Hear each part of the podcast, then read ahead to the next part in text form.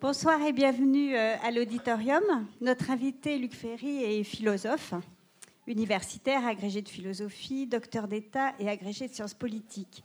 Il est l'auteur de très, très nombreux ouvrages, si nombreux que j'ai choisi de vous annoncer simplement ceux à venir. L'anticonformisme, une autobiographie intellectuelle, entretien avec Alexandra Léniel-Lavastine chez Pocket, Écologie de la peur, écologie de la raison, avec Claude Allègre et Claude Capelier chez Plomb, La plus belle histoire de la philosophie avec Claude Capelier chez Lafont. Mais nous le recevons aujourd'hui pour son ouvrage intitulé L'invention de la vie de Bohème 1830-1900, publié aux éditions Cercle d'Art. À l'issue de sa conférence, Luc Ferry dédicacera son livre à la librairie. Merci beaucoup, bonne soirée. Merci à vous.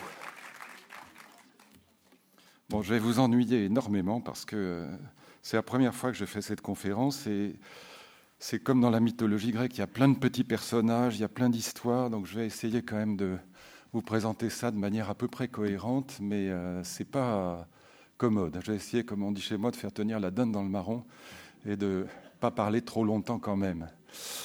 Voilà, je vais vous raconter donc l'histoire de l'invention de la vie de Bohème à partir des années 1820-1830 à Paris. Euh, qu'est-ce qui se passe euh, dans cette euh, période? On est sous des régimes politiques qui sont extrêmement répressifs, qui sont extrêmement ennuyeux.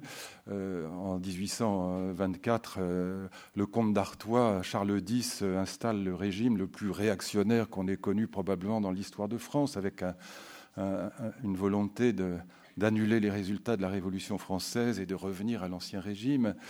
Et euh, sous cette chape de plomb que font peser euh, Louis XVIII, euh, Charles X, Louis-Philippe, l'Empire, et même la naissance de la Troisième République est quand même terrible. Souvenez-vous que la répression de la Commune de Paris en 1871, ça fait 10 000, 15 000 morts dans la semaine, avec des épisodes atroces. On fusille des enfants de 5 ans au poteau cette période, il faut vous remettre ça euh, un peu en tête, euh, cette période est vraiment une période dans laquelle la vie politique ressemble, oui, comme je le disais, à une chape de plomb. Et c'est une des raisons pour lesquelles on voit fleurir dans ces années 1820-1830, et puis après jusqu'à la fin du siècle, on voit fleurir euh, des petits groupes qui vont s'appeler eux-mêmes les bohèmes, euh, avec un accent grave pour euh, faire la différence avec euh, la bohème qui a un accent circonflexe, même si l'orthographe n'est pas fixée à l'époque, elle le sera seulement véritablement au XXe siècle. Mais enfin, ils font eux-mêmes déjà une distinction entre la bohème qui est un style de vie, un mode de vie, et puis la Bohème, qui est un pays quelque part au centre de l'Europe, qui abrite ceux qui sont venus de l'Inde du Nord, qu'on appelle les Gitans, les Tziganes, les Roms, dont on parle beaucoup aujourd'hui. Et ces jeunes gens, car il s'agit de jeunes gens, ils sont tous très jeunes. Euh, ils sont, si vous voulez, les 68 arts, les Danny Cohn-Bendit de l'époque. Ils ont déjà des cheveux longs, ils ont des barbes, ce qui ne se fait absolument pas à l'époque. Ils ont un look, comme on dit aujourd'hui, qui est un look bohème, qui ne ressemble pas à celui des bourgeois. Et ces jeunes gens qui sont donc des poètes pour l'essentiel, des peintres, des musiciens, des caricaturistes, des étudiants, quelquefois ce sont des jeunes gens aussi très pauvres. Il y a des bohèmes extrêmement misérables et qui, qui viennent du prolétariat et qui essayent d'apprendre, de se cultiver et qui forment des petits groupes bohèmes. Eh bien, ces jeunes gens sont animés par une conviction, une conviction très forte qui va les relier tous. C'est la conviction qu'il faut faire table rase du passé qu'il faut euh, détruire ou déconstruire les valeurs traditionnelles, euh, ce qu'on appellerait aujourd'hui les conventions bourgeoises. Il faut donc déconstruire les traditions, déconstruire les autorités, euh, encore une fois, tout ce qui vient de l'ancien régime, tout ce qui vient du monde ancien, pour faire place à un monde nouveau, comme dira Rimbaud, qui appartient avec Verlaine à ces petits groupes, je vous en parlerai tout à l'heure, je vous donnerai les noms de ces groupes tout à l'heure, car ils sont très significatifs. Comme dira Rimbaud, la vraie vie est ailleurs. C'est d'ailleurs un slogan qui sera repris en 68. La vraie vie est ailleurs. Et pour inventer cet ailleurs, cette utopie, utopie de l'art moderne, utopie politique, eh bien, il faut commencer par faire table rase du passé. Euh, pourquoi cette petite bohème, ces petits groupes bohèmes vont-ils s'installer d'abord à Paris et nulle part ailleurs? C'est vraiment un phénomène parisien, pas provincial, et puis c'est pas dans d'autres pays, c'est vraiment à Paris que ça s'installe. Il y a évidemment un héritage à la fois de Descartes et de la Révolution française. Je vous en dis un tout petit mot. Peut-être si vous vous souvenez de vos cours de philosophie de classe de terminale, euh, si on vous a parlé de Descartes, euh, vous savez que Descartes, c'est celui qui met en doute tout ce qui vient du passé. Il met en doute tout ce qui a été reçu des parents, de l'école, de la nation, de la tradition. Il installe ce fameux doute radical, ce doute qu'il appelle le doute hyperbolique, ça veut dire exagéré, un doute méthodique, et donc il rejette tout ce qui a été hérité de la tradition. Il fait table rase du passé. Pourquoi Descartes fait-il table rase du passé?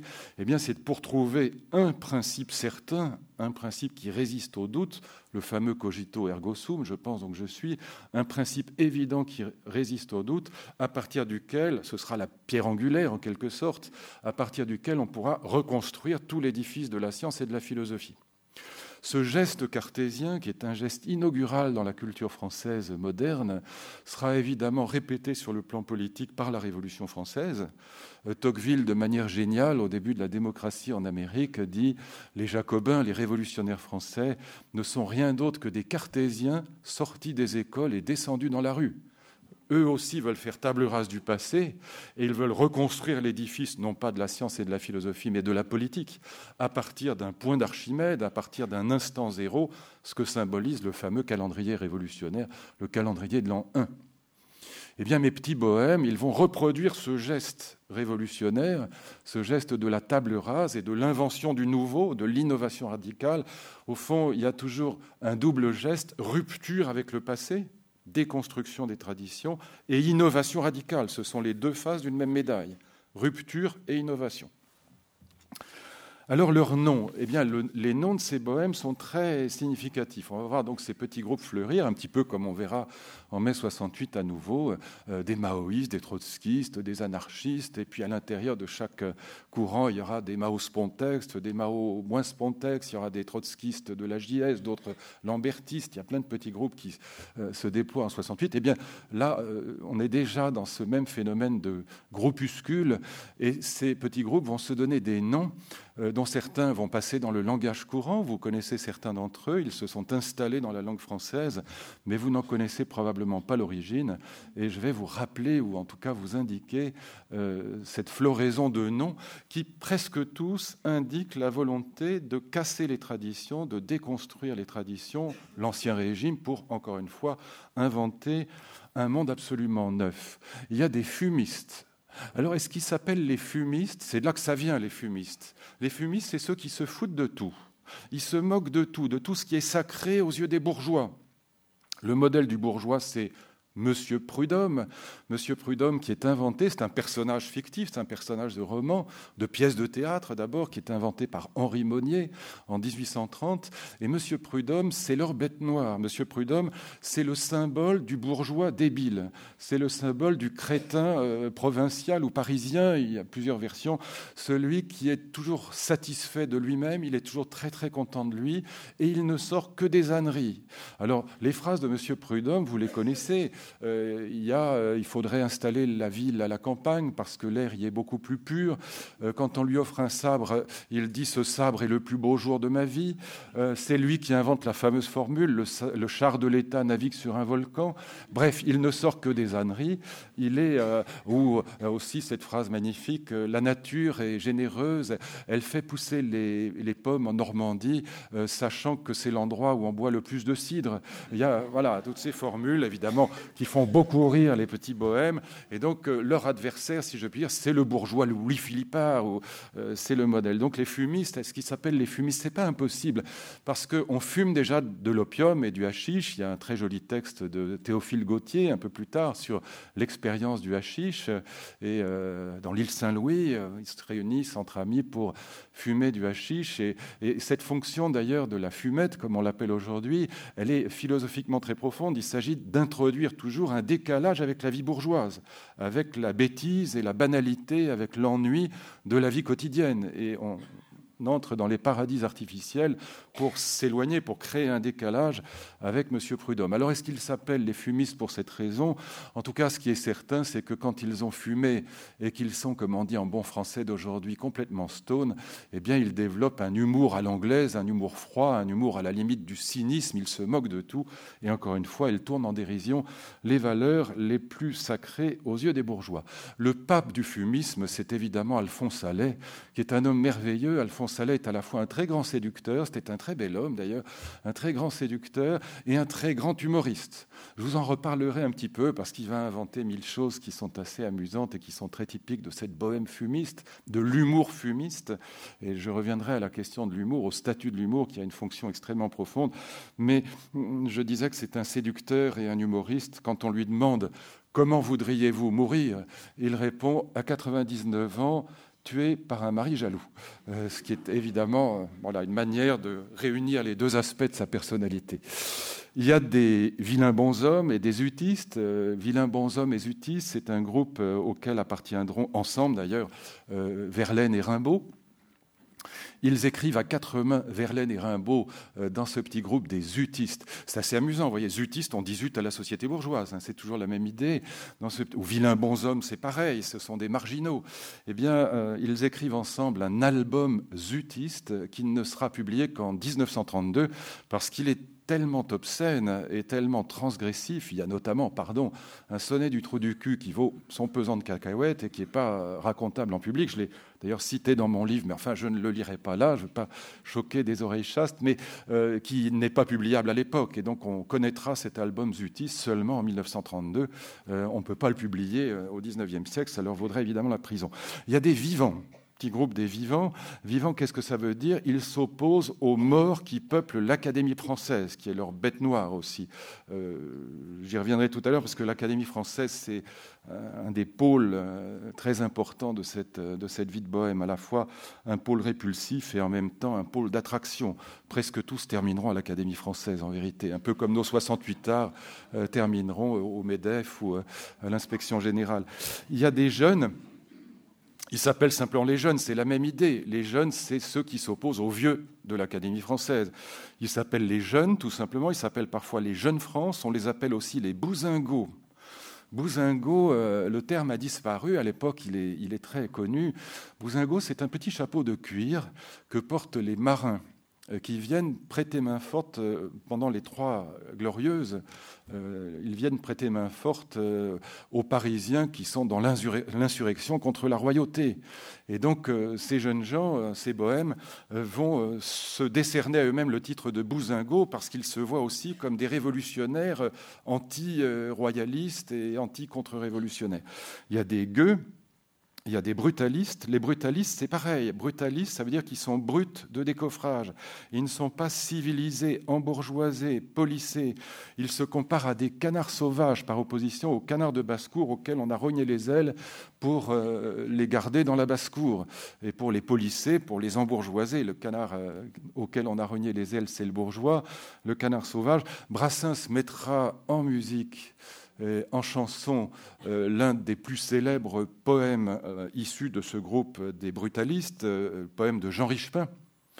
Jean Richepin qui écrit un recueil de poèmes qui s'appelle La chanson des gueux. Là encore, les gueux, c'est le contraire des bourgeois.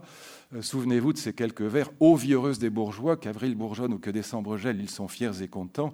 Ce pigeon est aimé trois jours par sa pigeonne, ça lui suffit, il sait que l'amour n'a qu'un temps.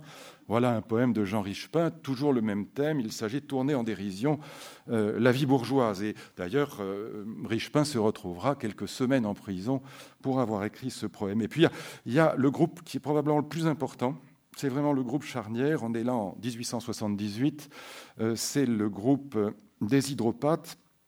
Le groupe des hydropathes, c'est un avatar d'un premier groupe auquel avait appartenu Henri Murger. Henri Murger qui va être l'auteur d'un petit livre qui s'appelle Les scènes de la vie de Bohème, qui paraît en feuilleton dans le Corsaire dans les années 1845 et qui sera publié en livre en 1851 et qui va servir ce petit livre de Murger, Henri Murger, Les scènes de la vie de Bohème, à un opéra que vous connaissez, qui est probablement le plus joué dans le monde aujourd'hui. C'est le fameux livret de l'opéra de Puccini, La Bohème. Et donc, euh, les et Murger avait appartenu à un petit groupe qui s'appelait le groupe des buveurs d'eau il s'appelait le groupe des buveurs d'eau parce que c'était un petit groupe bohème miséreux, misérable. Ils n'avaient pas assez d'argent pour acheter de l'absinthe, du vin ou de la bière. Et donc, ils étaient les buveurs d'eau. Et d'ailleurs, euh, j'en profite pour vous dire qu'il y, a plusieurs bohèmes. Il y a des bohèmes aristocratiques, il y a des bohèmes qui sont assez riches. Et puis, il y a des bohèmes prolétaires et miséreuses. C'est le cas de cette bohème des buveurs d'eau. Et euh, l'avatar que constituera les hydropathes. Euh, alors, est-ce que ça veut dire hydropathes, buveurs d'eau ou ceux qui souffrent de l'eau? En fait, c'est plutôt ceux qui sont malades de l'eau, parce que euh, la vérité, c'est que euh, le chef, le créateur de ce groupe et le leader de ce groupe, le chef de ce groupe, s'appelle Émile Goudot. Goudot, le goût de l'eau, Goudot, la bonne eau. Il habite rue Boileau, ça les fait beaucoup rire. Et euh, on adore les calembours à l'époque. C'est la forme vraiment de l'humour à laquelle on renoncera progressivement au XXe siècle, mais à l'époque, c'est vraiment la forme suprême de l'humour. Et donc, euh, en vérité, euh, euh, Goudot, le buveur d'eau, plutôt hydropathe, celui qui est malade de l'eau, eh bien, il ne boit que de l'absinthe et du vin, et il finira, malheureusement pour lui, terrassé par l'alcool. Hydropathe. Euh, ça me fait toujours rire parce que c'est un type épatant. Et il écrit le livre principal dont je vous parlerai un petit peu tout à l'heure, euh, qui s'appelle Dix ans de Bohème. Il écrit ça en 1888 et ce livre a raconté justement, beaucoup mieux qu'Henri Murger, euh, la vie de ces jeunes gens dans les cabarets, dans le boulevard des Italiens, dans les brasseries de femmes, comme on les appelle à l'époque, ou ces, fameux bistrots qui vont abriter, la, bohème. Et puis après, après les hydropathes, c'est d'ailleurs un avatar des, des hydropathes qui est d'ailleurs à nouveau créé par Émile Goudot, euh, parce que ces petits groupes, en vérité, ne vivent pas très longtemps. Ça vit un an, deux ans, trois ans au maximum. Et puis après, il y a des avatars, il y a des, nouvelles formulations. Après les hydropathes, en 1882, on a le groupe des hirsutes, que j'aime beaucoup. Les hirsutes, ils sont comme mon ami Borloo, mais je le dis très affectueusement. Euh, ils ont, euh, quelle que soit l'heure du jour ou de la nuit, ils ont l'air de tomber directement du lit, avec le cheveu en bataille, la joue froissée la chemise torchonnée, mais enfin, ça va lui permettre de récupérer les éclopés de l'UMP, ça je le mets de côté. Et j'ai beaucoup d'affection pour euh, Jean-Louis, je dis ça très amicalement. Et le groupe des hirsutes, la métaphore est toujours la même. Hirsutes, ils sont bruts de décoffrage, c'est toujours la même idée, ils ne sont pas bien peignés comme les bourgeois. Euh, il y a les, les je m'en foutistes après, en 1884, l'expression je m'en foutiste vient de là. Quand vous dites à votre grand-fils ou euh, tu es un je m'en foutiste, ça veut dire euh, tu es cynique, tu ne fais rien, tu ne travailles pas à l'école, que sais-je encore. Eh bien, les je m'en foutistes, ce sont des jeunes gens qui se décernent à eux-mêmes le titre d'honneur de je m'en foutiste parce qu'ils se foutent de tout, et notamment des valeurs bourgeoises. Et puis le dernier, qui est peut-être le plus sublime, eh bien, le dernier, c'est euh, le groupe des, incohérents qui est à nouveau dirigé par, par, Jules, par, par Émile Goudot, mais qui s'associe pour l'occasion avec un autre jeune homme qui s'appelle Jules Lévy. Et le groupe des Incohérents, c'est un groupe magnifique qui va organiser des balles dans Paris, des expositions. Euh, jusqu'à 20 000 personnes viendront euh, visiter ces expositions des Incohérents. Euh, les rues de Paris sont bloquées. On a oublié tout ça. Je vous dirai pourquoi on a oublié pratiquement tous ces noms. Qui connaît Émile Goudot Qui connaît Jules Lévy? Personne aujourd'hui, ou pratiquement personne, sauf les quelques spécialistes de cette histoire, il y en a très peu. je vous dirai pourquoi on les a oubliés mais euh, ces incohérents vont inventer mille choses et ils vont inventer notamment euh, tous les trucs euh, de l'art contemporain, tous les trucs en tout cas de l'art moderne. je vous en donnerai quelques exemples tout à l'heure, mais avant de vous en donner quelques exemples, je voudrais plutôt vous lire la description, parce que je vais vous lire quelques textes, parce qu'ils sont si peu connus que ça vous donnera euh, peut-être mieux que mon discours euh, le style et l'ambiance de l'époque, euh, la manière dont Émile Goudot justement définit l'incohérent dans un petit manifeste des incohérents, qui est un, manifeste qui est probablement un, des premiers manifestes. Après, il y en aura beaucoup, Tsara, Breton, mais c'est probablement un des premiers manifestes de, de la Bohème. Et donc, je vous lis ce petit texte. L'incohérent est jeune. Et ça, on retrouvera ce thème de la jeunesse omniprésent. L'incohérent est jeune, il lui faut en effet la souplesse des membres et de l'esprit pour se livrer à de perpétuelles dislocations physiques et morales. Pincer un cavalier seul sur la corde de l'insenséisme, insenséisme sont des insensés, est interdit aux hommes mûrs. L'incohérent n'a conséquemment ni rhumatisme ni migraine, il est nerveux et robuste. Il appartient à tous les métiers qui se rapprochent de l'art. Un typographe peut être incohérent, un zingueur jamais. L'incohérent est donc peintre ou libraire, poète ou bureaucrate, poète ou bureaucrate ou sculpteur. Bureaucrate, ça veut dire à l'époque qu'il écrit, enfin qu'il est cultivé. Mais ce qui le distingue, c'est que dès qu'il se livre à son incohérence, il préfère passer pour ce qu'il n'est pas. Le libraire devient ténor, le peintre écrit des vers, l'architecte discute de libre-échange, le tout avec exubérance. Et alors, les incohérents faisaient des expositions dans lesquelles chacun était sommé de produire une œuvre d'art, mais dans un domaine qui n'était pas le sien. Ce qui fait par exemple que Alphonse Allais, qui n'est pas du tout musicien, produira un magnifique concert de silence pour l'enterrement d'un grand homme sourd, et parce que les grandes douleurs sont muettes, et évidemment la partition est assez facile à rédiger puisqu'il y a zéro note dedans. Euh, c'est très intéressant parce que John Cage reprendra, mais lui sur un mode sérieux, un concert de silence célèbre, euh, je ne sais plus comment il s'appelle, enfin quelqu'un me le rappellera sûrement dans la salle, 5 minutes 43 secondes de silence et qu'on passe à la radio de temps en temps euh, de manière extrêmement cérémonieuse. Euh, l'ennui pesant va accompagner parfois l'art moderne. Là, ça n'est pas le cas. Il s'agit évidemment de blaguer. Je reviendrai sur cette fonction de l'humour. Alors, ça se termine comme ça. À travers Paris, l'incohérent marche comme tout le monde. Il salue ses supérieurs et serre la main de ses égaux. Mais si par hasard il rencontre quelque part un co-incohérent, il se désarticule soudainement, se désagrège. Son front, son nez, ses yeux et sa bouche forment des grimaces cabalistiques. Ses bras se contournent drôlement et ses jambes s'agissent suivant une cadence extravagante. Cela ne dure que une ou deux secondes, mais ce sont les signes maçonniques auxquels se reconnaissent les frères, avec les petits astérisque en incohérence. Alors il y a deux nota bene. Aucun incohérent n'étant mort, on ne sait pas bien comment ils se comporteront derrière un corbillard. Numéro 2, l'incohérent prend sa retraite en se mariant ou en attrapant un rhumatisme. Toujours le thème de la jeunesse, j'y reviendrai aussi parce que c'est évidemment un thème très important.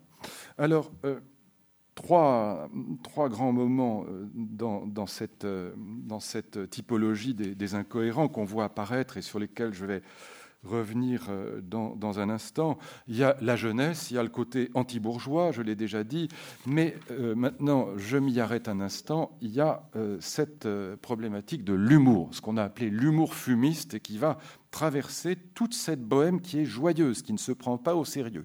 Cette, cette bohème, surtout dans les années 1870-1890, euh, on a vraiment une bohème euh, exclusivement joyeuse, qui encore une fois ne se prend pas au sérieux. Et euh, c'est très important de le noter parce que dans l'art moderne, à partir de Tzara en particulier, eh bien, ce côté joyeux, ce côté humoristique disparaîtra au profit d'une autre figure de l'artiste qui sera la figure de l'artiste engagé, qui n'est pas l'artiste bohème. Il est anti-bourgeois lui aussi, mais pas pour les mêmes raisons. J'y reviendrai tout à l'heure, mais je pose déjà ce jalon. L'humour a trois fonctions qui sont extrêmement profondes. Et je vais vous en donner quelques exemples. La première fonction de l'humour, la première fonction de l'humour, c'est en vérité d'enchanter la vie quotidienne. Je vous ai dit tout à l'heure que pesait une chape de plomb sur euh, cette vie des jeunes gens, sur la jeunesse en particulier, euh, sous ces régimes politiques extrêmement autoritaires et extrêmement conservateurs, voire extrêmement réactionnaires. Et donc l'humour vise à introduire un décalage avec cette chape de plomb, un décalage avec la quotidienneté, pour employer un mot affreux, un décalage avec la banalité, un décalage avec l'ennui du métro boulot dodo, de la répétition insupportable de la vie de province. C'est d'ailleurs pourquoi ces bohèmes y insistent en permanence. La bohème est impossible en province. Elle n'est possible qu'à Paris. La province, c'est l'ennui. Donc décalage avec la vie bourgeoise.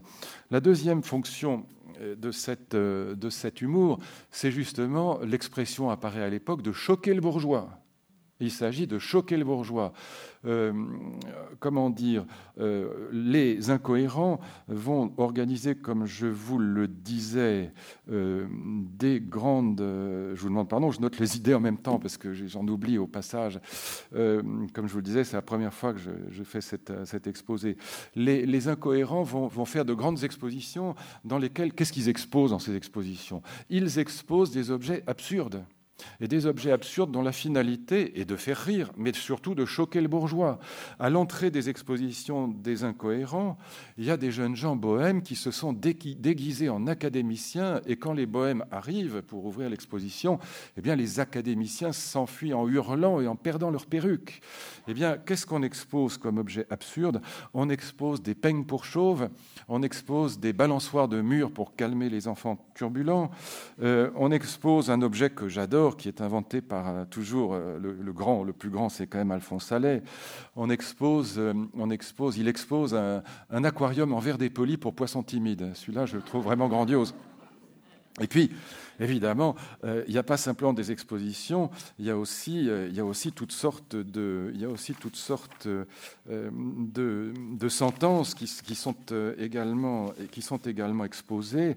je vais vous en donner quelques-unes, les, sentences préférées d'Alphonse Allais que j'aime beaucoup. Il y a, j'ai déjà évoqué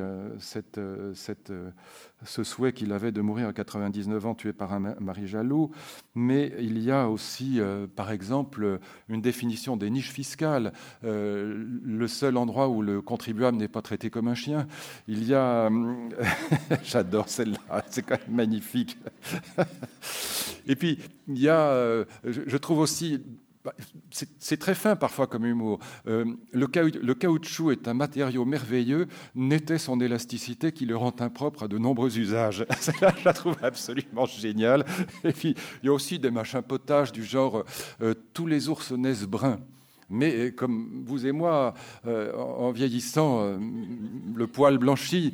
Et alors on ne sait pas pourquoi. C'est d'ailleurs un objet de recherche. On n'a pas bien réussi à détecter pourquoi. Mais ils vont tous vers l'Arctique. Et alors on dit qu'ils sont à l'Arctique de la mort. Voilà. ça, ça les fait beaucoup rire. Ils sont vraiment extraordinaires. Alors il y en a des milliers. Hein, bon, donc je ne vais pas toutes les, évoquer. Mais c'est vrai que c'est parfois très drôle. Et puis il y a une troisième fonction de l'humour. J'ai dit qu'il y, a la fonction enchanter la vie quotidienne. C'est la fonction principale. Et donc, ils font des canulars en pagaille avec euh, celui qu'on appelle euh, l'illustre Sapec, euh, qui appelle en vérité Bataille, qui est le, le coéquipier de, qui est le coéquipier d'Alphonse Allais. Je disais, donc, la première fonction, c'est d'enchanter la vie quotidienne. La deuxième fonction, c'est de choquer le bourgeois. Et on voit apparaître une ancienne destinée à traverser aussi tout le XXe siècle et qui est l'autre face de la médaille. C'est l'air qu'entonnent les bourgeois qui passent devant les expositions des, incohérents et qui entonnent l'air, le fameux air du tout fout le camp. À regarder, ma bonne dame, à quoi qui ressemblent les jeunes d'aujourd'hui. On a évidemment euh, là les deux faces de la médaille. Et je disais, la troisième fonction euh, de l'humour, eh bien, c'est d'inventer l'utopie, c'est d'inventer ce monde qui est ailleurs, pour reprendre la formule de Rimbaud. Et en effet, ces jeunes gens vont inventer tous les trucs de l'art moderne tout ce que Duchamp, euh, euh, Malevitch, euh, Yves Klein vont retrouver, vont pas réinventer, vont copier en vérité, parce qu'ils connaissaient quand même un peu cette histoire. par exemple, Tsara a écrit en, 1946 un, article sur les bousingots, et Breton fera aussi une anthologie d'humour noir où il parle de quelques-uns de ces grandes figures, de quelques-unes de ces grandes figures de la bohème. Eh bien, ces jeunes gens vont inventer, notamment les incohérents, oui, tous les trucs de l'art moderne. Ils inventent les monochrome. Le premier monochrome dans l'histoire de l'humanité, c'est un monochrome de Paul Biot qui appartient au, groupe des incohérents et qui s'appelle, il est très connu, c'est le fameux combat de nègres dans un tunnel la nuit qui d'ailleurs à l'origine s'appelle Combat de nègres dans une cave la nuit, c'est la version originale. Immédiatement, Alphonse Allais, un peu jaloux d'ailleurs de Paul Biot qui a eu l'idée avant lui, se précipite à faire un deuxième monochrome, un grand tableau rouge euh, qui s'appelle Cueillette des tomates au bord de la mer Rouge par des cardinaux apoplectiques. Ça les fait là aussi beaucoup rire, mais vous voyez que ça marche encore en vérité. Et donc ils vont inventer les monochromes. Malevich et Yves Klein n'ont absolument rien inventé, les monochromes. Ils ont inventé, donc je vous l'ai dit, les concerts de silence, donc ce fameux euh, concert pour euh, un grand homme sourd, seulement concert pour l'enterrement d'un grand homme sourd et parce que les grandes douleurs sont muettes. Ils inventent les collages, ils inventent les ready-made, ils inventent les happenings. Les happenings, il y en a à l'entrée des balles des incohérents. Il y a par exemple dans un des, des balles des incohérents en 1886 une dame qui arrive toute nue, ce qui vraiment ne se fait pas à l'époque. Là, c'est la prison.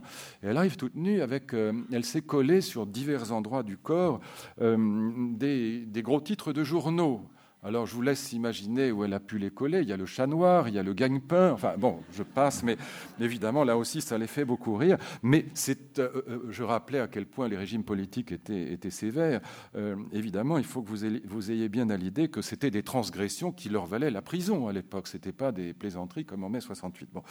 Et alors il va y avoir en vérité six livres, à mon avis, très importants dont je voudrais quand même vous parler dans, cette euh, histoire de la Bohème, parce que euh, ce sont vraiment des, documents passionnants.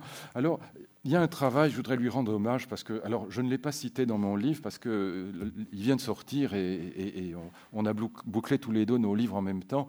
Mais lui, c'est un, il est beaucoup plus érudit que moi. C'est Jean-Didier Wagner et, avec son amie Françoise Sestor qui a publié ce petit livre. Mais il vient de sortir. Il n'était pas sorti quand j'ai terminé le mien. Les Bohèmes 1840-1870. Et dedans, il y a deux documents tout à fait formidables. Il y a l'histoire de Murger, c'est Henri Murger, l'auteur des scènes de la vie de Bohème, pour servir à l'histoire de la vraie Bohème par trois buveurs d'eau la vraie bohème, parce qu'il reproche à leur ami Murger d'avoir déformé dans les scènes de la vie de bohème, d'avoir caricaturé euh, l'histoire de la bohème. Et puis un autre livre très important, ça s'appelle Les derniers bohèmes, Henri Murger et son temps de Firmin Maillard, 1874, document magnifique sur cette histoire-là, qui est encore une fois une histoire très peu connue. Et vraiment, je rends hommage, je ne le connais pas, jamais rencontré, à Jean-Didier Wagner, parce qu'il a fait un travail véritablement admirable, euh, d'une érudition sans faille. Et c'est lui qui avait publié ce livre crucial, Les dix ans de Bohème d'Émile de, Goudot. Donc ça, c'est des, des, documents, ce sont des livres d'époque.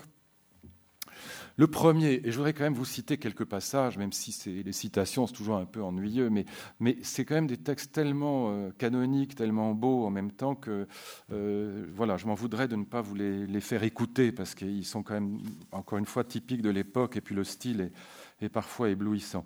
Le premier livre vraiment important dans cette histoire, en tout cas à mon sens, c'est le premier vraiment important. Euh, il y en a d'autres, mais celui-là, il compte.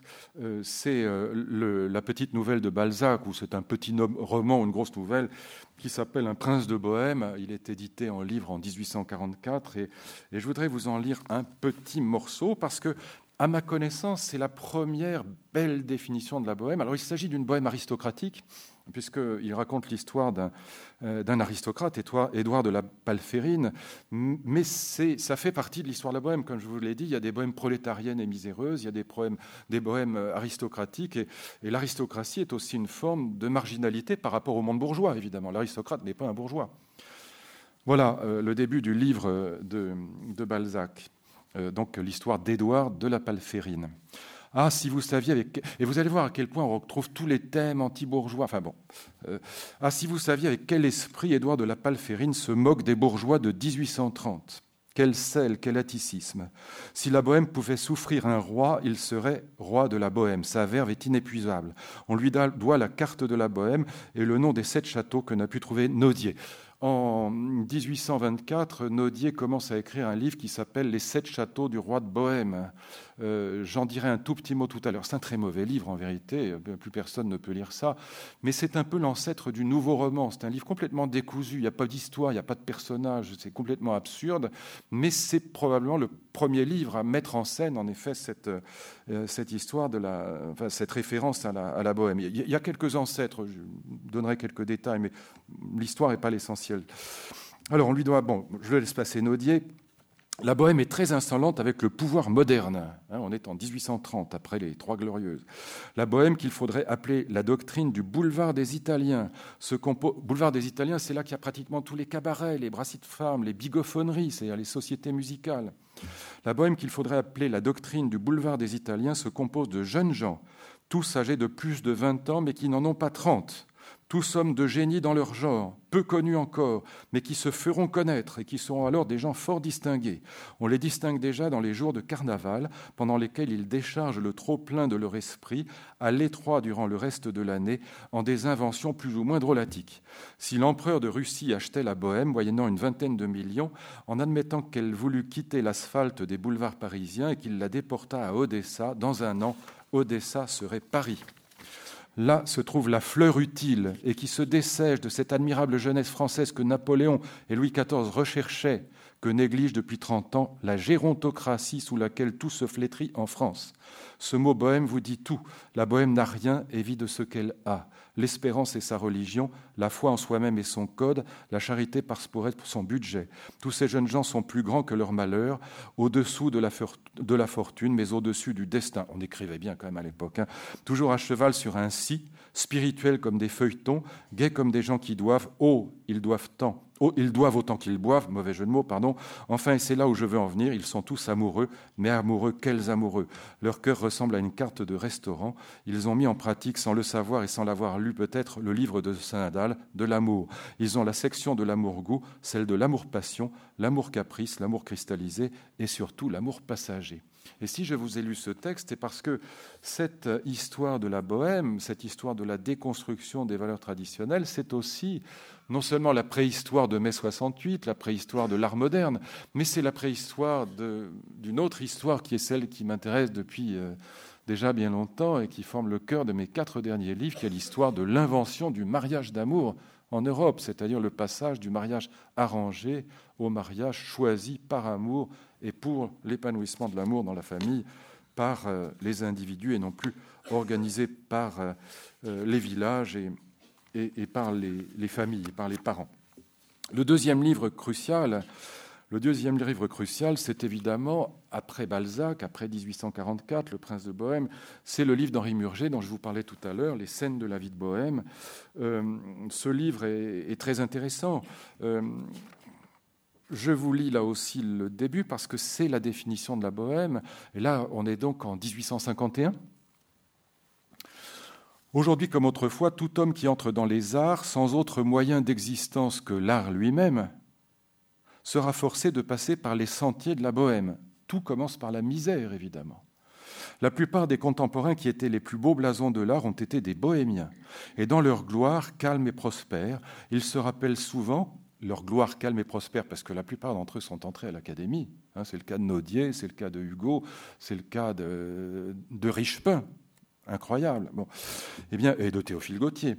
Et dans le, oh non, Théophile Gautier, non, mais enfin, euh, c'est encore pire ce qui lui arrivera. Je vous le dirai si j'ai le temps tout à l'heure. Et dans leur gloire calme et prospère, il se rappelle souvent, en le regrettant peut-être, le temps où, gravissant la verte colline de la jeunesse, ils n'avaient d'autre fortune au soleil de leurs vingt ans que le courage qui est la vertu des jeunes et l'espérance qui est le million des pauvres. Lui, il écrit comme un pied, en revanche. Mais enfin, vraiment, c'est les, les, les choux-fleurs de rhétorique. Bon, mais enfin, c'est quand même très intéressant parce que c'est très significatif. Pour le lecteur inquiet, pour le bourgeois timoré, pour tous ceux qui ne trouvent jamais trop de points sur les i d'une définition, nous répéterons en forme d'axiome la bohème, c'est le stage de la vie artistique, c'est la préface de l'académie, de l'hôtel Dieu ou de la morgue. Voilà. Ou bien on va, on rate tout, comme Aloysius Bertrand qui meurt dans la misère, ou bien on réussit et on termine à l'Académie française. Et c'est un des grands paradoxes de la bohème sur lequel là aussi je reviendrai tout à l'heure. Nous ajouterons que la bohème n'existe et n'est possible qu'à Paris. Le troisième livre qui est crucial. Alors, euh, je dis quand même, je ne cite pas parce que ce serait trop long, mais je dis quand même que, que Murger va distinguer trois types de bohème. Et c'est la première typologie de la bohème. Je vous les indique parce que c'est très, très, très, très caractéristique euh, de cette bohème. Il y a la bohème qu'il appelle la bohème ignorée, euh, c'est ceux qui se croient géniaux parce qu'ils sont dans la misère et inconnus. Et en, vérité, Murger les assassine littéralement. Il dit que c'est les rois des crétins. Et que la vérité, c'est qu'un bohème digne de ce nom, il doit finir par être connu s'il a du génie. Le génie se reconnaît. Donc la bohème ignorée, c'est la bohème complètement ratée. Voilà. il les déteste, il les, vraiment, il les assassine. Si je vous lisais le texte, c'est même d'une méchanceté, d'une cruauté indicible. Il y a la bohème snob. Alors là, c'est vraiment une description magnifique de nos petits bourgeois 68 ans, c'est-à-dire ceux qui jouent à se faire peur pendant trois semaines ou pendant deux mois, et puis qui rentrent évidemment euh, au MEDEF, euh, dans l'entreprise, dans la banque, après s'être fait un tout petit peu peur en croyant qu'ils allaient faire la révolution sur les pavés parisiens. Et donc là, il n'a pas de mots assez durs pour euh, dégommer, si je puis dire, pour dénoncer cette bohème provisoire, cette bohème qui rentre au bercail très rapidement et qui devient euh, euh, secrétaire de sous-préfecture. Et puis, il y a la vraie bohème. La vraie bohème, eh bien, c'est justement celle qui commence dans la misère, mais qui termine à l'Académie française. C'est ça, la vraie bohème. C'est une bohème qui va devenir célèbre. C'est une bohème qui, comme euh, Picasso, qui commence au bateau Lavoir, eh bien, va très rapidement devenir millionnaire ou milliardaire, rouler en Bugatti. Et, donc cette bohème-là, c'est celle, que, celle que, que Murger apprécie. Et c'est d'ailleurs ce que ses amis lui reprocheront parce que ses amis qui vont écrire la vraie histoire de la Bohème par trois buveurs d'eau, eh bien, ils lui reprocheront justement euh, de ne pas être resté fidèle à la misère originaire ou originelle, de ne pas être resté fidèle aux idéaux de, sa jeunesse. Le, troisième livre qui me paraît euh, très important, en dehors des deux documents que j'ai cités au début, le troisième livre qui me paraît très important, après le livre de Balzac, après le livre de Murger, Les scènes de la vie de Bohème, eh bien, et c'est le plus beau. Alors, il est vraiment génial. Ça, si vous ne l'avez pas lu, vous avez de la chance parce que c'est absolument grandiose c'est le livre de Théophile Gautier. Moi, je ne savais pas à quel point Théophile Gautier était, génial. J'avais, comme vous tous, probablement quelques souvenirs de trois ou quatre vers qu'on apprenait en CM2 et qui étaient, bon, voilà, pas mal, mais enfin bon. Et, en vérité, c'est un type absolument extraordinaire. Il, il, a un style éblouissantissime et il écrit une histoire du romantisme qui est vraiment passionnante et qui est accompagnée, une petite édition en livre de poche, euh, qui est accompagnée de portraits de Bohème. Et on trouve des portraits de Balzac, de Dumas, de Hugo. C'est absolument épatant, de Murger d'ailleurs. Et c'est absolument épatant, c'est merveilleusement écrit. Alors là, je voudrais vous lire un peu de, Théophile Gautier dans ses souvenirs. Et il raconte notamment ce moment crucial dans l'histoire de la Bohème qui va être euh, la bataille d'Hernani, 1830, la pièce de Victor Hugo. Alors je vous le dis tout de suite parce que sinon je vais me perdre. Ça permet de comprendre pourquoi cette bohème fleurit à Paris en 1830. J'ai dit pourquoi c'était à Paris, héritage de Descartes, de la Révolution française, table rase, innovation. Mais pourquoi 1830 Qu'est-ce qui se passe en 1830 Il se passe quelque chose de très important et qui va se passer dans les soirées de l'Arsenal qui commencent en 1824 chez Charles Naudier. Charles Naudier qui vient d'être nommé bibliothécaire de la bibliothèque de l'Arsenal et qui organise des soirées magnifiques dans lesquelles on rencontre Vigny, Musset, euh, euh, Lamartine, Victor Hugo, euh, Sainte-Beuve, c'est quand même pas mal. Et il se passe mille choses. Sa fille joue du piano. Euh, il y a des histoires d'amour, des échanges qui se passent entre amoureux. Enfin, mille choses. C'est les premières soirées bohèmes. Et qu'est-ce qui se passe dans ces soirées bohèmes? On est sous euh, Charles X, donc le régime le plus réactionnaire que la France ait connu. Et qu'est-ce qui se passe dans ces soirées? Eh bien, le romantisme, et ça c'est une spécialité française, le romantisme va changer de boussole politique. Le romantisme, euh, dans les années 1820, encore, le pape du romantisme français, c'est Chateaubriand, évidemment. Et Chateaubriand est catholique, nationaliste, contre-révolutionnaire, totalement réactionnaire et royaliste. Hugo commence, lui aussi, de la même manière. Il commence contre-révolutionnaire, royaliste, soutien du comte d'Artois, le futur Charles X. Et puis, qu'est-ce qui se passe? Eh bien, Hugo devient républicain. Hugo devient euh, révolutionnaire euh, au sens de l'héritage euh, de la Révolution française. Et tous ces petits jeunes gens qui vont fréquenter ces soirées de Naudier, et puis un peu plus tard le Cénacle de Victor Hugo, et puis un petit peu plus tard, à partir de 1830, ils vont créer un petit Cénacle. Théophile Gautier, Petrus Borel, Gérard de Nerval. Ce sont des disciples de Victor Hugo, ce sont des romantiques, mais des romantiques révolutionnaires et républicains héritier de la Révolution française, et non plus romantique euh, au sens de Chateaubriand. Et c'est ça qui va expliquer la naissance de cette bohème. Et ces jeunes gens, ils ont 19 ans. Nerval, Gauthier, euh, euh, Borel, Petrus Borel. le général en chef a 28 ans. C'est Victor Hugo. Victor Hugo, qui est une star absolue. Ils sont tétanisés de respect, d'admiration et d'angoisse devant lui. Il raconte une scène dans ses souvenirs, euh, Théophile, Gauthier. Il reste deux heures tous les trois dans l'escalier euh, qui, qui, monte vers l'appartement de Victor Hugo parce qu'ils n'osent pas frapper à sa porte tellement ils sont tétanisés d'admiration et de respect. Et c'est Nerval, qui est un peu plus courageux, qui va euh, finir par toquer à la, porte de Victor Hugo. Et donc, euh, ces jeunes gens sont romantiques, mais hugoliens, pas romantiques, euh, contre-révolutionnaires et disciples de Chateaubriand. Et donc, ils vont participer à ce moment crucial qu'est la bataille d'Hernani, querelle des anciens et des modernes. Et c'est ce que raconte Théophile Gautier dans le petit texte que je vais vous lire. Euh, oui, je passe celui-là, tant pis, allez, parce que ce serait trop long. Dans l'armée romantique comme dans l'armée d'Italie, tout le monde était jeune. Les soldats, pour la plupart, n'avaient pas atteint leur majorité. Et le plus vieux de la bande était le général en chef, âgé de 28 ans. C'était l'âge de Victor Hugo à cette date. Et là, il raconte cet épisode de la bataille d'Hernani, qui va vraiment être la querelle des anciens et des modernes. Gérard, donc c'est Nerval, était chargé de recruter des jeunes gens pour cette soirée qui menaçait d'être si orageuse et soulevait d'avance tant d'animosité. N'était-il pas tout simple d'opposer la jeunesse à la décrépitude? Les crinières au crâne chauve. Les crânes chauves, c'est toujours l'académie hein, quand il parle des. Alors la pilosité est omniprésente. Euh, vous allez voir, il ne parle que de ça. En 68 aussi, on n'a rien inventé. Les cheveux longs, les, voilà, euh, les, barbes, ça ne se fait pas du tout à l'époque. Hein. N'était-il pas tout simple d'opposer la jeunesse à la décrépitude, les crinières au crâne chauve, l'enthousiasme à la routine, l'avenir au passé? Oui, nous les regardâmes avec sang-froid, avec un sang-froid parfait, toutes ces larves du passé et de la routine, toujours l'Académie française, tous ces ennemis de l'art, de l'idéal, de la liberté, de la poésie qui cherchaient, de leurs débiles mains tremblotantes, à tenir fermée la porte de l'avenir. Et nous sentions dans notre cœur un sauvage désir de lever leur scalp avec nos tomahawks pour en orner notre ceinture. Mais à cette lutte, nous eussions couru le risque de cueillir moins de chevelures que de perruques. Car si elle raillait l'école moderne sur ses cheveux, écoutez bien la suite, car si elle raillait l'école moderne sur ses cheveux, parce que les vieux se moquaient des cheveux longs des jeunes, si elle raillait l'école moderne sur ses cheveux, l'école classique, en revanche, étalait au balcon de la galerie du théâtre français une collection de têtes chauves pareilles au chapelet de crâne de la déesse d'Ourga. Cela sautait si fort aux yeux qu'à l'aspect de ces moignons glabres sortant de leur col triangulaire, avec des tons de couleur chair et de beurre rance, malveillants malgré leur, leur apparence paterne, un jeune sculpteur de beaucoup d'esprit et de talent, célèbre depuis, dont les mots valent des statues, s'écria au milieu d'un tumulte, à la guillotine les genoux. Les genoux, toujours les crânes chauves. On ne sait plus à représenter dans les petits journaux et les polémiques du temps ces jeunes hommes tous de bonne famille comme un ramassis de truands sordides. Ce n'étaient pas les uns d'Attila, mais les chevaliers de l'avenir, les champions de l'idée, les défenseurs de l'art libre.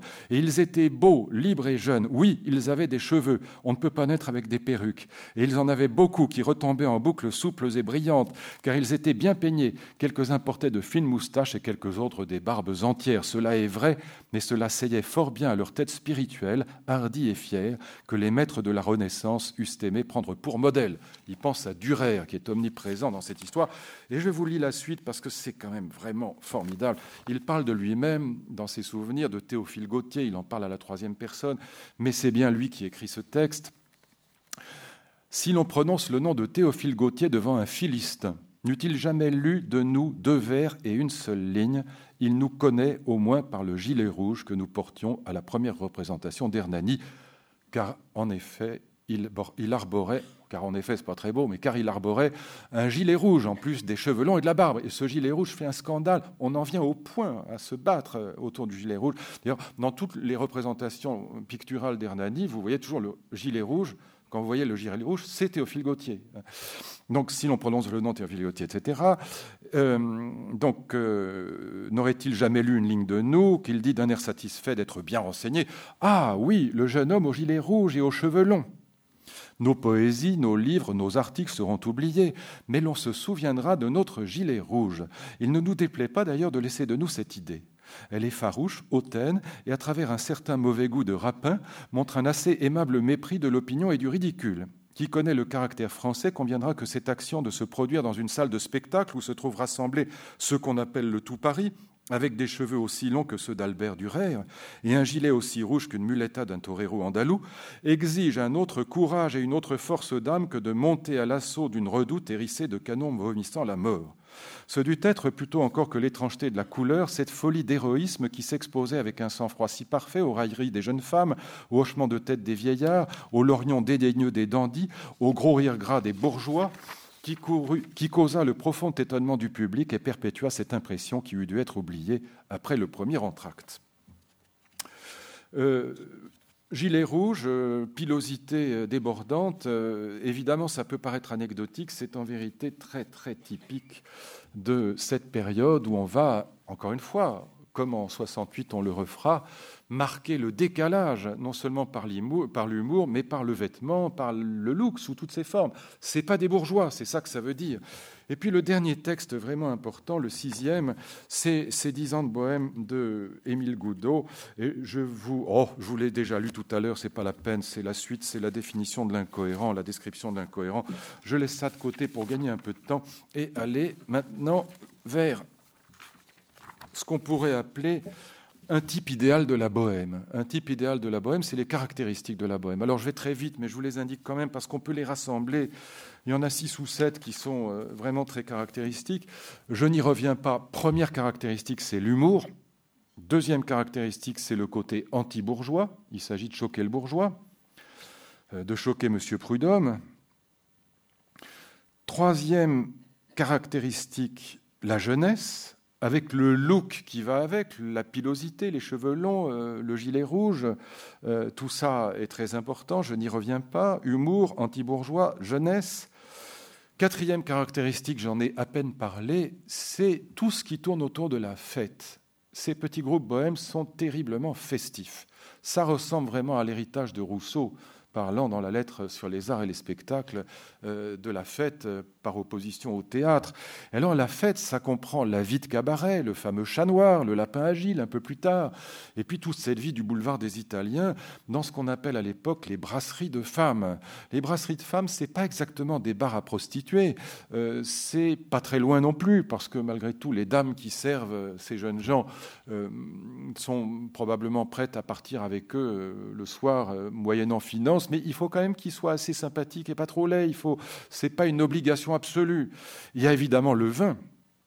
Donc euh, l'amour, le sexe, le vin, la fête, et puis il y a finalement, toujours dans cette même configuration, le hashish dont je parlais tout à l'heure, dont la finalité est encore une fois d'installer un décalage par rapport à la, à la vie euh, bourgeoise. Et puis il y a une cinquième caractéristique qui est terriblement frappante et qu'on a vu déjà euh, chez Murger que les amis de Murger lui reprocheront d'avoir signalé.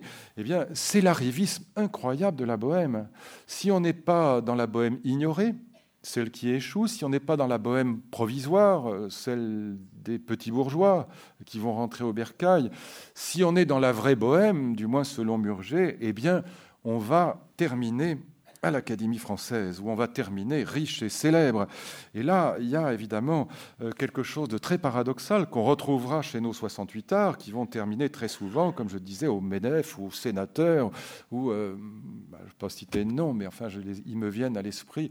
Lorsque j'étais ministre, eh bien, on me présente mon inspection générale, comme on dit cérémonieusement, comme dit le doyen. Monsieur le ministre, je vous présente votre inspection générale, et ce nom vous rappellera peut-être quelque chose. Au premier rang, je vois Alain Gesmar, qui était quand même, euh, souvenez-vous, avec euh, Sauvageau et Danny Cohn-Bendit, euh, ailleurs qu'à l'inspection générale. Bon. Et euh, l'un des grands leaders de la gauche prolétarienne, qui était le mouvement Mao le plus dur, est aujourd'hui au MEDEF. Euh, euh, je tairai son nom par charité, mais il y a vraiment une évolution. Et combien sont dans la publicité, dans le cinéma, dans l'entreprise, enfin, reconvertis, encore une fois, dans les lieux d'argent ou de pouvoir? Eh bien, c'est la même chose déjà. Il y a quelque chose là qui mérite vraiment interprétation. C'est pas du tout anecdotique, c'est pas par hasard. Euh, Naudier se retrouvera, après avoir conspué l'Académie, il se retrouve à l'Académie, Hugo se retrouve à l'Académie, Richepin se retrouve à l'Académie, l'illustre Sapec, qui est le plus canulardesque, si je puis dire, de tous les bohèmes, va terminer dans une sous-préfecture, il va être chargé des affaires coloniales, protégé par le général, l'atroce général Bugeaud, euh, type qui massacre les malheureux euh, Algériens. Enfin, tout ça est assez frappant, et il n'y a quasiment aucune exception, sauf quand il meurt avant comme Aloysius Bertrand, encore une fois, qui lui reste fidèle, mais combien de temps le serait-il resté? Personne ne peut le dire. Et il y a un petit texte que j'aime beaucoup parce que Dumas, dans ses mémoires, dans ses souvenirs, il, avait participé à ces fameuses soirées de l'Arsenal, qui sont vraiment la première bohème, euh, avec, mais c'était une bohème installée quand même, encore une fois, c'est une bohème sous l'égide du comte d'Artois, enfin de Charles X. Bon. Mais quand même, c'est là que ça se met en place et que, comme je vous le disais tout à l'heure, le romantisme devient euh, révolutionnaire et républicain. Mais euh, Dumas, donc, qui, avait participé à, ces soirées, raconte comment un jour, Naudier, qui avait encore écrit des articles, comme je vous le disais, terrible, terrifiant, euh, contempteur de l'Académie française, se retrouve académicien français. il, écrit, ce petit texte qui est assez drôle, mais très typique. Je pourrais vous en citer des milliers d'autres, parce que c'est omniprésent, ce thème de l'arrivisme, hein, de la réussite sociale. La bohème est là pour réussir, pour gagner de l'argent, pour devenir célèbre, pour s'installer. Et il parle de Nodier. Il dit Un jour, nous le trouvâmes tout humble, embarrassé, honteux. L'auteur du roi de Bohême et de ses sept châteaux venait d'être nommé académicien. Il nous fit ses excuses, bien humbles, à Hugo et à moi. Nous lui pardonnâmes. Après avoir été refusé cinq fois, Hugo fut nommé à son tour. Il ne me fit pas ses excuses et il eut raison, car je ne lui eusse point pardonné c'est quand même assez beau. Et donc, euh, c'est déjà présent à l'époque. C'est déjà à l'époque euh, que ça pose problème, au fond, cette, euh, cette, trajectoire qui, est récupérée, si on veut. Un tout petit mot sur l'historique avant de, terminer par, par l'interprétation. c'est pas pour être cuistre, mais c'est pour ne pas dire de bêtises et pour que, en rentrant chez vous, si vous, ouvrez un de ces livres, vous ne disiez pas, hein, Luc Ferry a, raconté n'importe quoi ou il a oublié des choses importantes.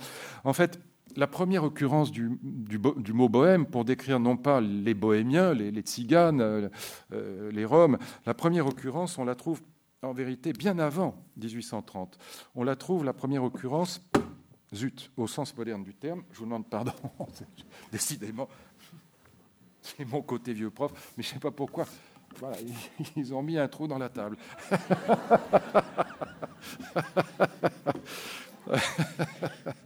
Bon, enfin, on trouve ça. C'est pas pour être cuistre, c'est juste pour que euh, vous ne me fassiez pas le reproche. La première occurrence, c'est probablement dans les historiettes. Un, livre assez marrant d'ailleurs, les historiettes de Talmand des Alors, je, me suis appuyé le livre parce qu'il euh, fallait que je regarde d'où ça venait. Et donc là, on est en plein XVIIe siècle. Euh, et, et, ce livre, les historiettes, c'est un portrait des personnages importants de son époque, mais un portrait des personnages qu'il juge bohèmes, c'est-à-dire décalés, fantaisistes. Voilà. Et donc, euh, on a déjà cette, cette, image de la bohème. Enfin, ça prend pas, il n'y a, pas, a pas de groupe bohème, c'est juste un livre qui utilise cette image. Pourquoi cette image? Parce que les bohémiens les tziganes, il y a un lien entre les deux mots. Les, tziganes, vous savez, ils sont venus d'Inde du Nord et puis se sont installés euh, dans l'Europe centrale. Et donc, ce sont des déracinés. Euh, l'idée qui est commune, c'est l'idée de déracinement. Et puis, on retrouve plus tard un livre qui, a été, qui a été publié d'ailleurs très récemment, euh, qui était complètement inconnu jusqu'à une date tout à fait récente, qui a été publié par, par mon collègue Robert Danton, grand spécialiste de la période. C'est Les Bohémiens du marquis de Pelleport. Là, on est en 1790 les bohémiens du marquis de Pelleport, et qui racontent justement la vie de ces journaleux, on peut les appeler des journaleux, qui sont des, mauvais journalistes, qui tirent le diable par la queue, mais qui s'appellent eux-mêmes les bohémiens. Donc on a, déjà cette idée. Et puis, comme je vous l'ai dit, ça commence en 1824, les soirées de l'Arsenal, mais c'est sous l'égide de Charles X, donc ce sont des gens quand même qui font très attention, ils sont propres sur eux, c'est quand même des bourgeois, tous ces gens-là. Bon, mais, la vraie bohème, euh, elle, va, partir de là, de, de, de ces soirées de l'Arsenal, et la vraie bohème, la première vraie bohème, ce sera le petit cénacle, donc des élèves de Victor Hugo, Borel, euh, Nerval et Gautier, et ça s'appelle la bohème du doyenné. C'est la vraie première bohème. 1830, la bohème du Doyenné. Et tout simplement, elle s'appelle bohème du Doyenné parce qu'ils habitaient euh, rue du Doyenné, tout simplement, et ils habitaient ensemble d'ailleurs. Ça aussi, ça a un côté qu'on retrouvera en 68, les communautés alternatives. Ils vont d'ailleurs, rue, Rochefort à Paris, euh, fonder une communauté de nudistes ça fait un scandale absolu, ils se retrouvent tous en prison. mais, c'est juste pour vous indiquer que voilà, il y a cette vie communautaire, encore une fois, en 68, on n'a rien inventé. Alors, je laisse ça de côté, c'était juste pour ne pas euh, vous laisser avec euh, des, idées fausses, que vous pensiez que ça commence seulement en 1830. Non, on trouve déjà des premières, euh, des premières traces de bohème au XVIIe et au XVIIIe siècle. Maintenant, l'interprétation avec laquelle je terminerai. Voilà, je prends encore, si vous permettez, dix minutes pour, pour vous achever. Donc j'ai dit pourquoi c'était à Paris, héritage de Descartes et de la Révolution française. J'ai dit pourquoi c'était en 1830, c'est le moment où le romantisme devient républicain et révolutionnaire contre celui de Chateaubriand. Mais il faut euh, maintenant élargir euh, l'horizon. J'ai dit que la bohème, c'était euh, l'origine des utopies jusqu'à mai 68, c'était l'origine de l'art moderne et de l'art contemporain. Ils vont inventer déjà tout ce qu'on retrouvera chez Duchamp, par exemple. Et donc, c'est la naissance du XXe siècle en vérité. C'est la préhistoire du XXe siècle, de ce XXe siècle de déconstruction. Pourquoi? Pourquoi ça s'est passé euh, à Paris, en Europe en tout cas, et pourquoi ça s'est passé en gros au 19e siècle, 20e siècle? Il y a quand même quelque chose qui peut paraître tout de suite euh, évident, en tout cas nous mettre sur la voie, c'est que le 19e et le 20e siècle, c'est quoi dans l'histoire du monde? Le 19e et le 20e siècle européen, bah, c'est la naissance du monde industriel, c'est la naissance du monde capitaliste moderne. C'est pas un hasard, comme on dit.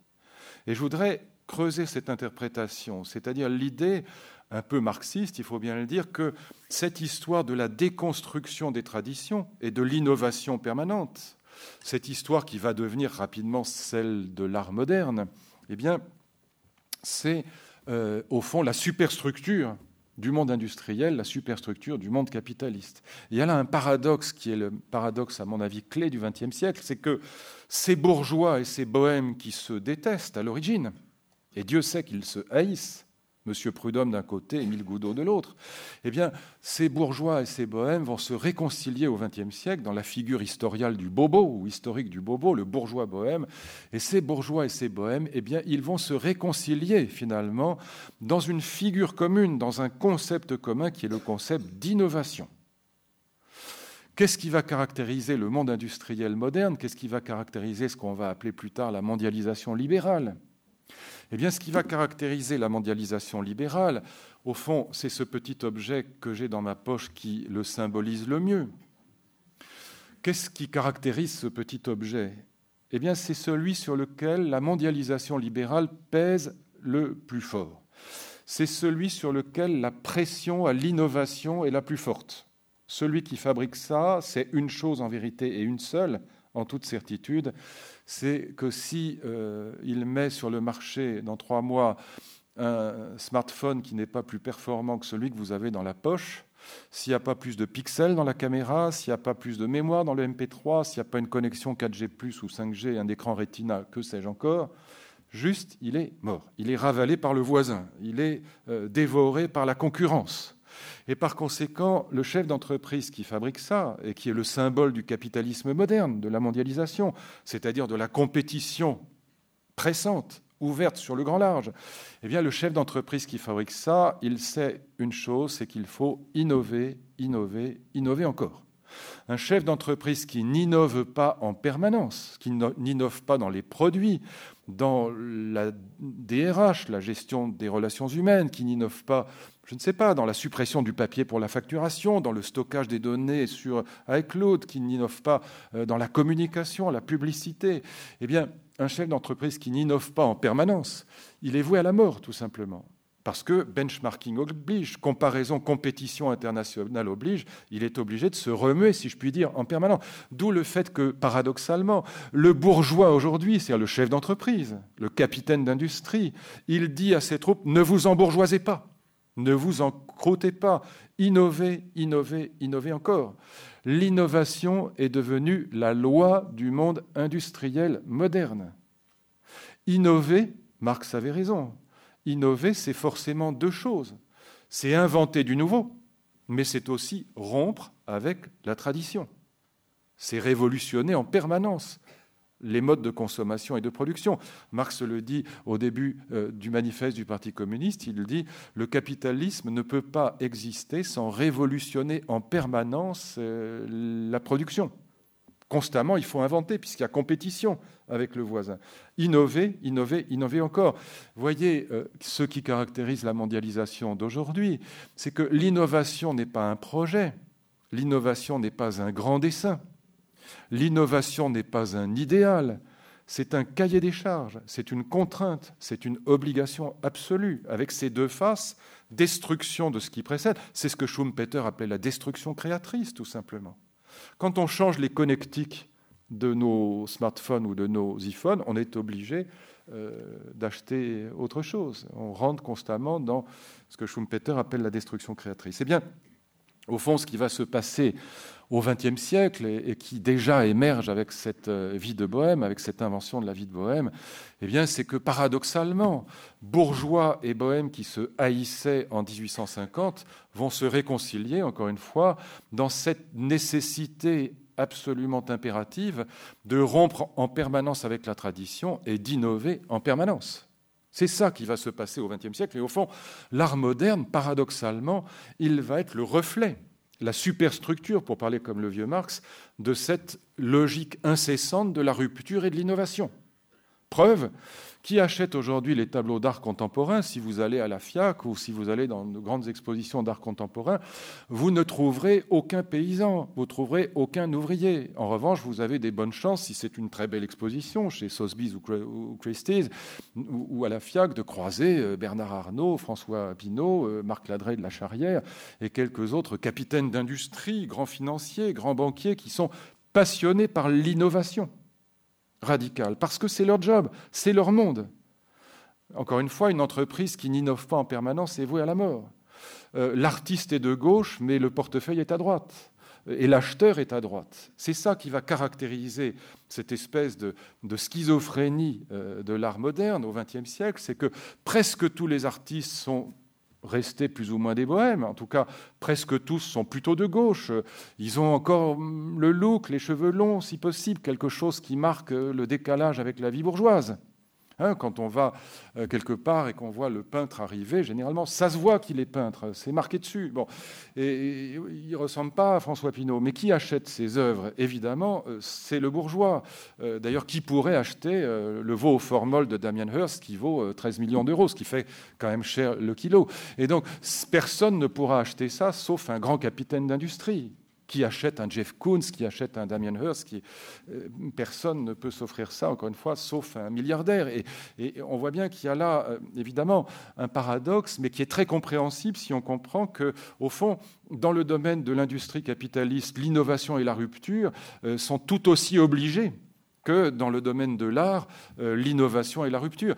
Euh, Duchamp euh, prononce une conférence devant un parterre d'Américains évidemment ébahis en 1913 qui s'appelle Modestement, puisque comme il s'agit d'innover, il faut être original. À propos of myself. Eh bien, Duchamp explique comment il a changé six fois de style dans l'année. Évidemment, tout le monde le trouve génial, parce qu'on trouve que le fait de changer six fois, c'est déjà génial en soi. Que fait Steve Jobs, quand il était de ce monde, le malheureux, exactement la même chose. Lui aussi change six fois de style peut-être pas dans l'année, il ne faut pas pousser, le bouchon trop loin, mais en tout cas, il change de style chaque année. On vous sort un nouvel iPad, un nouvel iPhone, et c'est pareil pour vos voitures, pour vos ordinateurs, pour tout ce que vous voudrez. Et donc, on, est dans la même logique. Au fond, il y a une cohérence parfaite entre la logique de la rupture avec la tradition et de l'innovation dans l'art, et la logique de la rupture avec le monde ancien et l'invention du nouveau dans le domaine de l'industrie, dans le domaine du capitalisme. alors, ça explique, si vous voulez, un troisième point qui est très important, enfin je dis un troisième, quatrième, cinquième, peu importe, euh, ça n'a aucune importance au fond, ces énumérations de vieux profs, ce n'est pas le problème, mais ça va expliquer quelque chose de très important, sur quoi je conclurai. C'est que, demandez-vous pourquoi ces petits bohèmes sont aujourd'hui complètement oubliés.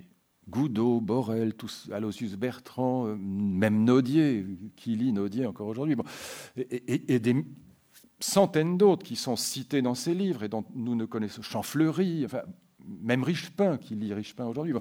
Et là, je cite des têtes de série, mais il y en a des centaines d'autres qui sont des gens complètement inconnus alors que tout le monde connaît, enfin si on s'intéresse à l'histoire de l'art, tout le monde connaît Tristan de Sarah ou André Breton, je ne parle pas de Picasso ou de Matisse ou, euh, ou de Picabia ou de Juan Gris ou de Braque, tout le monde les connaît, tout le monde connaît ces noms, comme on connaît euh, Schoenberg ou, Boulez ou, euh, Ligeti si on s'intéresse à l'histoire de la musique.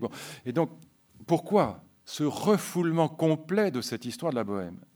Eh bien, je vais vous dire la clé, et c'est très intéressant à mes yeux. La clé, c'est que au fond, ce qui va se passer, c'est que la figure de l'artiste engagé, comme je suggérais tout à l'heure, va remplacer la figure de l'artiste bohème. Euh, Tristan de Sarah entre au Parti communiste. Lisez l'article de Tristan de Sarah sur euh, les bousingos, c'est-à-dire les jeunes France, les brutalistes, très intéressant. Les cahiers du Sud, 1946. Que dit Tristan de Sarah? Il dit ces jeunes gens, ces bohèmes, bon, ils avaient quelque chose de bien qui était le côté anti-bourgeois mais il n'était pas allé jusqu'au bout. Parce que, en vérité, ils avaient tout à fait autre chose dans la tête que euh, d'être les artisans ou l'avant-garde de la révolution prolétarienne. Ce n'était pas ça leur projet. Le projet d'Alphonse Sallet ou d'Émile Goudot, c'était d'enchanter la vie quotidienne, c'était de l'embellir, c'était de la rendre joyeuse, de la rendre drôle, de la rendre sexy dans tous les sens du terme. C'est ça qui les préoccupait. Et ils étaient anti-bourgeois pour ça. Mais quand on entre au Parti communiste français comme Tristan de Sarah, mais comme le fera Picasso, comme le fera Breton, quand on devient anti-bourgeois parce qu'on est communiste, le côté anti-bourgeois va tout à fait changer de sens. On est anti-bourgeois parce qu'on est un artisan de l'avant-garde de la révolution prolétarienne. Ce n'est pas la même chose.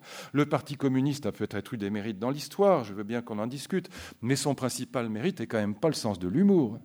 Et donc, euh, on est sérieux dans cette affaire. Bon. Et donc, voyez, on peut s'y tromper. Le côté anti-bourgeois des bohèmes va changer complètement de sens. Et la figure de l'artiste bohème joyeux va être remplacée par la figure de l'artiste engagé, souvent très sinistre. Et il y a là quelque chose qui est terrifiant dans, cet art contemporain quand il s'est pris au sérieux. Il y a aussi des choses magnifiques. J'adore, euh, un certain nombre de gens dans l'art euh, contemporain. Il y a des types formidables comme Richter, comme Bacon, comme bon. Mais, mais on voit bien que Duchamp, c'est la charnière. Duchamp ne se prend pas encore au sérieux. Puis il va se prendre au sérieux quand on va le prendre au sérieux. Mais Duchamp est encore un marrant, au fond, c'est encore un bohème. Mais, mais avec euh, Tsara, euh, là, on rentre dans un côté anti-bourgeois qui est complètement différent. Là, ce qui est très amusant, c'est que Goudot avait prévu ça. Et c'est avec ça que je vais terminer. Euh, ce petit texte de Goudot qui est prophétique et qui est les dernières lignes des dix ans de, de Bohème. Il faut que les bohèmes se succèdent et ne se ressemblent pas. Une génération à la bohème joviale, la suivante la triste. J'ai comme une idée que les jeunes bohèmes futurs seront de plus en plus pessimistes. Ils ont peut-être raison, mais nous avons bien ri, je vous jure, et lorsqu'étant devant Colomb à Agnières avec un authentique chien gardeur de troupeau, berger sans brebis sur les bords de la Seine, je me promène, j'y songe parfois et je ris encore. Ça ne m'empêche pas d'être pessimiste à ma façon en constatant combien la vie réelle ressemble peu aux rêves qu'on faisait à 20 ans. Cela me rend un peu sérieux, comme un préfet dégommé, et c'est pourquoi je mets ici un point final à 10 ans de bohème. Ce qui est quand même formidable, je trouve, c'est quand même, il a un charme, et, puis il se prend pas au sérieux, vous voyez, même quand il est sérieux, parce qu'il va mourir, il est complètement alcoolo, il va, il va mourir, mais, mais il est quand même encore dans l'humour, et, c'est vrai que, bon, voilà, on va après changer euh, de Braquet est passé, encore une fois, de la figure de l'artiste bohème joyeux à la figure de l'artiste engagé et communiste, qui, encore une fois, à mes yeux, n'est pas, pas la même chose. Et, euh, et c'est pourquoi, évidemment, cette bohème, première manière, sera oubliée. C'est pas qu'elle sera oubliée, c'est qu'elle sera refoulée, elle sera enterrée, parce que ces jeunes gens ne sont pas des précurseurs présentables. ce sont des, des potages, ce n'est pas, pas des militants. Et c'est ça qui s'est passé. Merci de votre attention.